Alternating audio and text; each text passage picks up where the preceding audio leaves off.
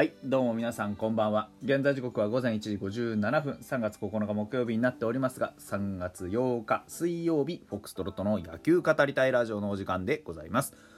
皆さん今夜もよろしくお願いいたします。はいえー、昨日まで僕はですねあの東京に出張に出てたんですけど無事札幌の自宅に帰ってまいりました。ありがとうございます。あのー、いつものね環境に戻って早速何を話そうかというところだったんですけどあの今日はあれですね、え野球の話題が満載でございまして、えーお待ちかね WBC World Baseball Classic 開幕しました。おめでとうございます。皆さん日本はね間違いなく優勝を狙えるチームに仕上がってます。うん。まあ細かいいろんな点でねいやあんなことが不安だとかこんなことが不安だとかって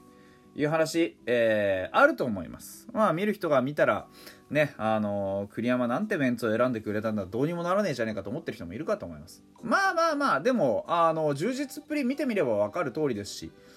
あのー今大会のね、えー日本代表はこれまで、えー出てきた WBC 日本代表どの日本代表に比べても一番メンタルが充実している。ダルという精神的支柱を得て、えーね、なおかつヌートバーというねあの団結するための強い支柱を得てそして大谷翔平という頼れる大黒柱を得て、うんね、あらゆるところに柱が立ってるんですよ。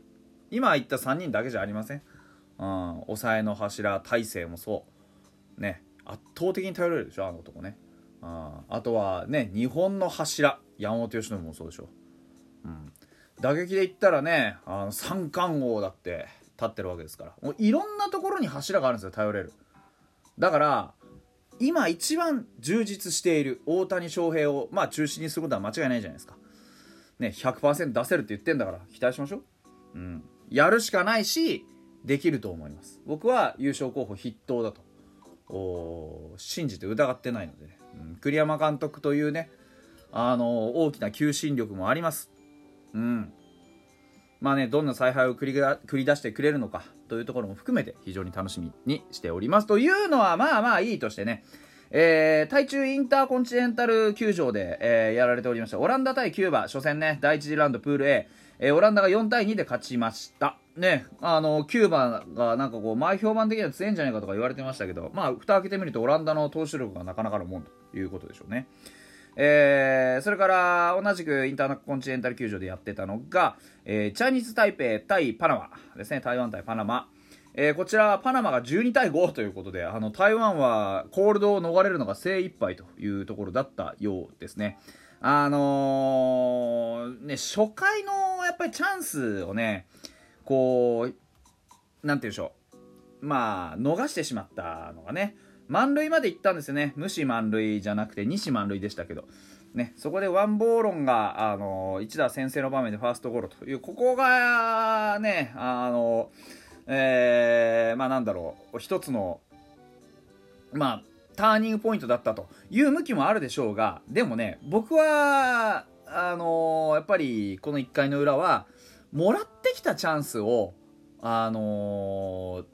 どう受け取るかだと思うんですよね。フォアボールフォアボールで結局相手が満塁してるじゃないですか。でじゃあ打ったヒットってどうなってるんですかっていうとこの1回の裏ってもう打ったのって当たり損ないのショートの内野安打だけなんですよね。だからあの相手からしたら取り損ねのアウトが3つとあの重なっちゃっただけで基本的に前に飛ばせてないのでうん。であれば、まあ、この結果も致し方ないかなと。やっぱり打力をしっかり持っていないとこうねパナマもそうですけど、うん、やっぱ南米系の選手で強い球投げたりさあの強いバッティングしたりするの結構いるじゃないですか,、うん、だからやっぱりパワーって正義なんですよ。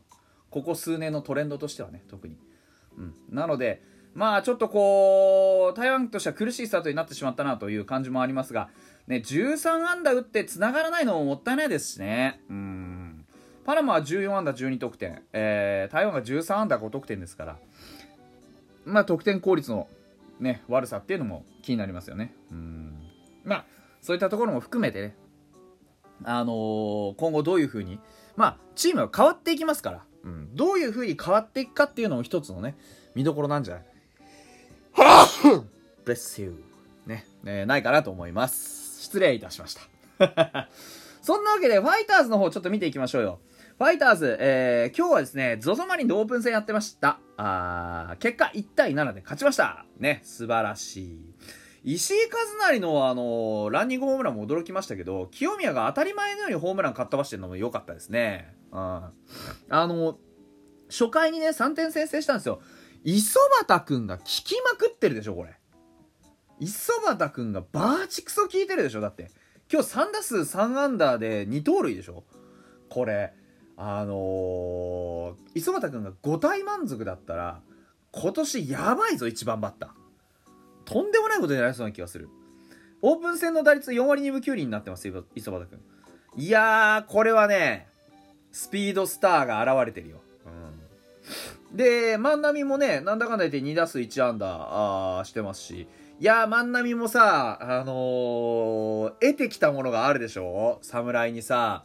あのー、ね、未来侍ですか？あ投入されて何を起こそうかっていうところで、まあ目立って帰ってきたからね、こういうところ星持ってるよね、やっぱりね。で、うまい、うまいというか、こう、やっぱ3人が3人ともっていうその3人は誰かっていうと、万波と、えー、野村と清宮なんですけど、3人が3人ともそれぞれに光る場所をちゃんと持ててるのがいいよね。万波はそういう派手な場面でね、来てるし、で、清宮は清宮でこう、やっぱ実力が試される場面でしっかりと結果出せるようになってる。あとは野村祐希がね、責任感っていうやつをどうやって結果につなげていってくれるかなんですよね。あのー、やっぱまだまだ物足りないじゃないですか、野村祐希に関してはね。本来だったらこんだけホームランかっ飛ばしてる清宮幸太郎がもう少し、えー、いい打順に置かれてもいい。今日はね、5番でしたけど、いいわけで。うん、だからそういうとこ考えると野村祐希を4番で使うってことを明言したあの新庄監督っていうのはやっぱり賢いですよね、うん、まだまだ彼が不完全であるからこそこの打順においてさらなる成長を促したいという気持ちでしょう、うん、だってオープン戦通じて1割3分6厘の4番なんて4番にふさわしいわけないじゃないですか。でもそこであのオープン戦に至る前にすでにいや彼は4番で起用するよと言ってるわけですからこのオープン戦っていうのは野村にとってどういう位置づけになるのかっていうことを野村自身が一番よく分かってるんですよね、うん、あやっぱりおかしな成績残したらふさわしくないだろう自分って。彼は自分でそう思えますから。だからそこも考えた時にはやっぱりその責任感っていうのをどういうふうにね数字につなげていくかどういう打撃をしていくべきなのかもっともっと彼自身が考えていかないといけないですよね。うん。まあ、かつての中田のようにね打点マシンになってもいいですけど僕はその姿だったら、うん、まあ4番にふさわしくないかなとは思ってます。打点だって言われるけどね。打点だとは言われるけど僕は4番は怖さだと思ってるので、うん、怖いバッターにならないとダメです。こいつやるとなんか嫌だなって相手ピッチャーが思えないとダメだと。逆にそういう意味で言うと清宮の方がふさわしいんですよ本当は。だってここの最近のホームランのペース考えたらさ今オープン戦3本打ってるでしょもう。ね。っていうこと考えたら清宮の方がやりづらいんですよ。ホームラン全然あるから。特にここ最近ヒットもちゃんと出てるしね。まあ2割2分7厘そんなによくはないですけど。でもできるようになってきてるわけじゃないですか。そういう意味だったら長打警戒もしなきゃいけない打点警戒もしなきゃいけないロングヒットはありえますっていう清宮の方がよっぽど怖いんですよ。でも野村君はさ今あってもツーベースでしょ。ホームラン出てないじゃないですか。ねあの率では明らかにホームランの率で言えば清宮の方が上なわけですよ。うん、ですからそこをねあえて清宮を4番に置かないことによって清宮にはまだまだお前はできるんだぞっていう葉っぱをかけていくっていう。だから3人が3人ともそれぞれにねきちんと働く場所があってその働きを全うしつつあるっていうのが今ファイターズがねなんかこういい感じに見えてくるっていうところでしょうね。あと福田幸輝君あの早速、えー、試合に出たみたいです。ちょっと動きを見てないんで何とも言えませんが福田君本当にようこそって感じですよね。うん、あの早速使っていくっていうたとえユニフォームが間に合ってると間に合ってなかろうと早速使っていくっていうのはこれはもうあのファイターズ伝統行事なんで、あのー、ぜひねそういうところを感じていただいて、うん、あのファイターズの野球に慣れていってほしいなというふうに思います。あとはね、あの